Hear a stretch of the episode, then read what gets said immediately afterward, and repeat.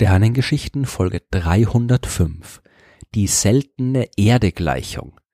In der letzten Folge der Sternengeschichten habe ich von der Drake-Gleichung erzählt.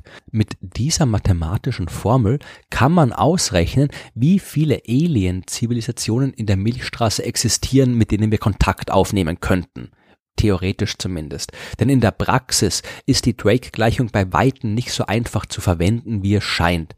Es gibt aber noch eine weitere ähnliche Gleichung, die sich ebenfalls mit der Frage nach der Wahrscheinlichkeit von außerirdischem Leben beschäftigt. Sie heißt Rare Earth Gleichung bzw. seltene Erde Gleichung und ist ein bisschen komplizierter als die Drake Gleichung.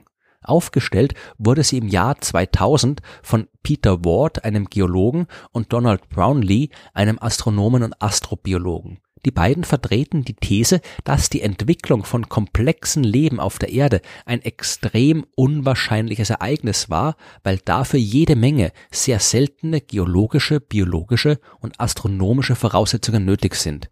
Ihre Arbeit ist unter dem Namen Rare Earth Hypothese oder seltene Erde Hypothese bekannt geworden und eine direkte Folge daraus ist, dass intelligentes Leben im Universum extrem selten ist. So wie bei der Drake-Gleichung besteht auch die Rare Earth-Gleichung aus jeder Menge Zahlen, die miteinander multipliziert werden müssen. Am Ende erhält man die Anzahl der Planeten in der Milchstraße, auf denen komplexes Leben existiert. Mit komplexen Leben ist jetzt hier nicht zwingend intelligentes Leben gemeint, sondern vereinfacht gesagt alles, was kein Mikroorganismus ist. Also keine Bakterien, Algen oder ähnliches Kleinzeug, sondern echte Tiere und Pflanzen.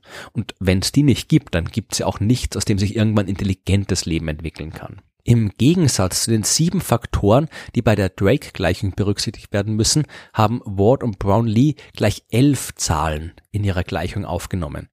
Alles fängt dort mit der Zahl der Sterne in der Milchstraße an. Die multipliziert man dann mit der durchschnittlichen Anzahl der Planeten, die sich in der habitablen Zone ihres Sterns befinden. Also dort, wo die Strahlung des Sterns zumindest theoretisch Temperaturen ermöglichen kann, die für die Entwicklung von Leben nötig sind. Es ist durchaus wahrscheinlich, dass sich nur jeweils ein Planet in der habitablen Zone eines Sterns befindet. Denn der Bereich, in dem wirklich optimale Temperaturen herrschen, der ist ziemlich klein. Bei uns im Sonnensystem sind je nach Definition mal nur die Erde, mal auch Venus und Mars noch in der habitablen Zone, aber beide eher am Rand. Also wenn man es genau nimmt, dann ist auch bei uns nur ein Planet in der habitablen Zone, nämlich die Erde. Wenn man das verallgemeinert, dann ist die Ausgangszahl der Rare Earth Gleichung einfach die Zahl aller Sterne in der Milchstraße. Die kennt man allerdings auch nicht so genau. Vielleicht sind es 100 Milliarden, vielleicht 200 Milliarden, vielleicht sogar 500 Milliarden, aber auf jeden Fall viele. Und von all diesen Sternen nehmen wir jetzt zunächst einmal die, die sich in der galaktischen habitablen Zone befinden. Denn nicht jeder Stern in der Milchstraße ist auch geeignet für die Entstehung von Leben. Zu nah am Zentrum der Milchstraße ist es gefährlich, weil sich dort das zentrale schwarze Loch befindet, das in seiner Umgebung jede Menge gefährlicher Strahlung erzeugt. Außerdem stehen die Sterne dort sehr eng beieinander und wenn es dann irgendwo Supernova-Explosionen gibt, können da auch Nachbarsternsysteme in Mitleidenschaft gezogen werden. Zu weit entfernt vom galaktischen Zentrum ist es aber auch nicht gut, denn ganz außen gibt es weniger schwere Elemente, die für die Entstehung von Planeten zur Verfügung stehen. Planeten dort wären eher große Gasplaneten und keine mit einer festen Oberfläche. Das ganze Konzept ist nicht unumstritten, weil man noch viel zu wenig über die Eigenschaften der Sterne in der Milchstraße weiß und auch wenig über die Entstehung von Planeten im Detail. Je nach Schätzung kann man davon ausgehen, dass weniger als ein Prozent oder aber vielleicht mehr als zehn Prozent aller Sterne in der galaktischen habitablen Zone liegen. Oder vielleicht sind es auch viel mehr. So oder so, von den Sternen, die in der galaktischen habitablen Zone sind, nehmen wir jetzt im nächsten Schritt all die, die auch tatsächlich Planeten haben. Von diesen Planeten nehmen wir die, die auch wirklich Planeten mit fester Oberfläche und keine Gasplaneten sind. Und jetzt kommt dann langsam das Leben ins Spiel. Wir sind jetzt bei den Planeten, die prinzipiell mal Leben ermöglichen könnten. Von denen nehmen wir jetzt nur die, auf denen tatsächlich auch Leben entstanden ist. Und Leben heißt in dem Fall eben Mikroorganismen, Algen, Bakterien und so weiter.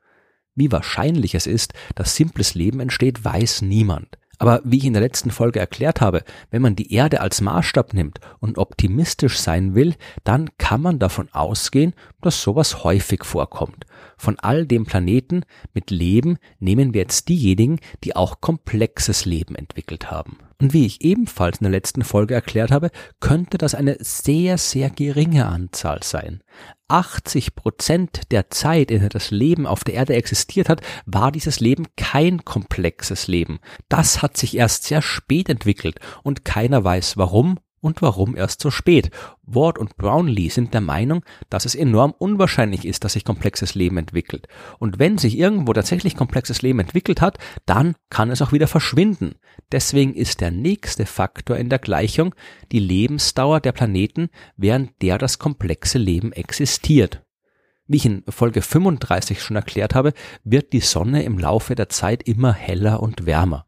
Schon in einer Milliarde Jahre wird es auf der Erde zu heiß für Leben werden. Und das, obwohl die Lebensdauer der Sonne selbst doch mindestens fünf bis sechs Milliarden Jahre beträgt. Und dann gibt's noch jede Menge andere mögliche Katastrophen. Asteroideneinschläge etwa oder gewaltige Vulkanausbrüche, globale Eiszeiten.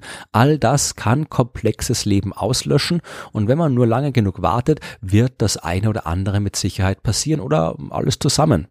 Deswegen betrachten Ward und Brownlee in ihrer Gleichung als nächstes den Anteil der Planeten, die einen großen Mond besitzen. Denn bei der Erde sorgt die Anwesenheit des Mondes dafür, dass die Erdachse nicht allzu unvorhergesehen hin und her schwankt. Weil der Mond so groß ist, kann er mit seiner Gravitationskraft die Erdachse quasi festhalten und weil die Erdachse nicht schwankt, fällt auch die Sonnenstrahlung immer regelmäßig ein und die Jahreszeiten verlaufen regelmäßig. Es gibt kein chaotisches Klima und all das fördert die Entwicklung und Entstehung von komplexen Leben. Der Mond allerdings ist bei uns durch eine zufällige Kollision im jungen Sonnensystem entstanden. Wäre das nicht passiert, dann hätte die Erde heute keinen großen Mond. Und Kollisionen dieser Art, die könnten ebenfalls sehr, sehr unwahrscheinlich sein. Sehr wahrscheinlich dagegen ist es, dass ein habitabler Planet sich in einem System befindet, in dem auch ein großer Gasplanet ist, so wie bei uns der Jupiter. Ein solcher Planet, der kann dafür sorgen, dass nicht zu viele Asteroiden auf dem habitablen Planeten einschlagen, weil dieser große Planet sie mit seiner Schwerkraft ablenkt, wenn sie an ihm vorbeifliegen. Und dann kommt auch noch die Anzahl der Planeten in die Gleichung, die ganz allgemein äh, nicht so oft von irgendwelchen fiesen Katastrophen heimgesucht werden. Das sind natürlich alles Zahlen, die man nicht kennen kann. Ja, aber wenn man halbwegs plausible Spekulationen in die Gleichung einsetzt, landet man bei einer sehr, sehr niedrigen Anzahl an Planeten mit komplexen Leben in der Milchstraße. So klein, dass man durchaus davon ausgehen kann, dass die Erde der einzige Planet dieser Art in der Milchstraße ist. Aber natürlich sollte man die Rare Earth Gleichung ebenso wenig zu ernst nehmen wie die Drake Gleichung. Da gibt es ganz viele Unsicherheiten. Es ist zum Beispiel immer noch unklar, wie wichtig die Anwesenheit eines großen Mondes oder eines asteroidenablenkenden Gasplaneten für die Existenz von Leben wirklich ist. Man kann genauso darüber streiten, ob es unwahrscheinlich ist, dass sich aus simplen Lebewesen komplexe Lebewesen entwickeln oder ob das unvermeidlich ist und auf jeden Fall immer passiert. Auf der Erde haben, nach all dem, was wir bis jetzt wissen, tatsächlich sehr viele verschiedene Faktoren zusammengespielt, um das Leben zu erzeugen, das heute existiert. Und viele dieser Faktoren, die scheinen tatsächlich sehr unwahrscheinlich gewesen zu sein. Aber wir kennen eben nur die Erde, so wie sie jetzt aussieht. Vielleicht hätte eine andere Kombination anderer unwahrscheinlicher Ereignisse ebenfalls Leben hervorgebracht, nur eben anderes Leben als heute. Alles, was auf einem Planeten passiert, kann aus einem gewissen Blickwinkel als unwahrscheinliche Abfolge von Ereignissen erscheinen. Es ist auch extrem unwahrscheinlich, dass irgendeine konkrete Person im Lotto den Jackpot gewinnt, aber trotzdem gewinnen überall auf der Welt jede Woche jede Menge Menschen jede Menge Geld im Lotto. Und wer weiß, was auf all den anderen Planeten in der Milchstraße passiert ist. Die Drake-Gleichung aus der letzten Folge, die will uns davon überzeugen, dass komplexes Leben im Universum häufig ist. Die Rare Earth Gleichung aus der heutigen Folge, die will uns vermitteln, dass das Leben, das komplexe Leben enorm selten ist. Beides sind interessante Gedankenspiele und beide Gleichungen sind in der Praxis unbrauchbar, um konkrete Zahlen auszurechnen. Wir wissen schlicht und einfach nicht, wie wahrscheinlich es ist, dass intelligentes Leben entsteht. Und solange wir das nicht wissen, können wir auch keine Aussage darüber machen, wie häufig es im Universum ist. Es kann extrem häufig sein. Es kann ebenso sein, dass wir derzeit die einzigen intelligenten Lebewesen in der Milchstraße sind. Dass es da draußen jede Menge Sterne und Planeten gibt, ist zwar faszinierend und vielversprechend, ändert aber nichts an dieser Unwissenheit. Alles steht und fällt mit der Wahrscheinlichkeit, dass sich irgendwo intelligentes Leben entwickelt. Solange wir nicht wissen, wie das abläuft und wie wahrscheinlich das wirklich ist, kann das beliebig wahrscheinlich oder unwahrscheinlich sein. Und die daraus berechnete Zahl an Alien-Zivilisationen ebenso beliebig groß oder klein. Es wird uns nichts anderes übrig bleiben, als abzuwarten. Wir müssen weiter beobachten, wir müssen weiter forschen und das Universum und das Leben besser verstehen. Und irgendwann werden wir dann auch Bescheid wissen auf die eine oder andere Weise.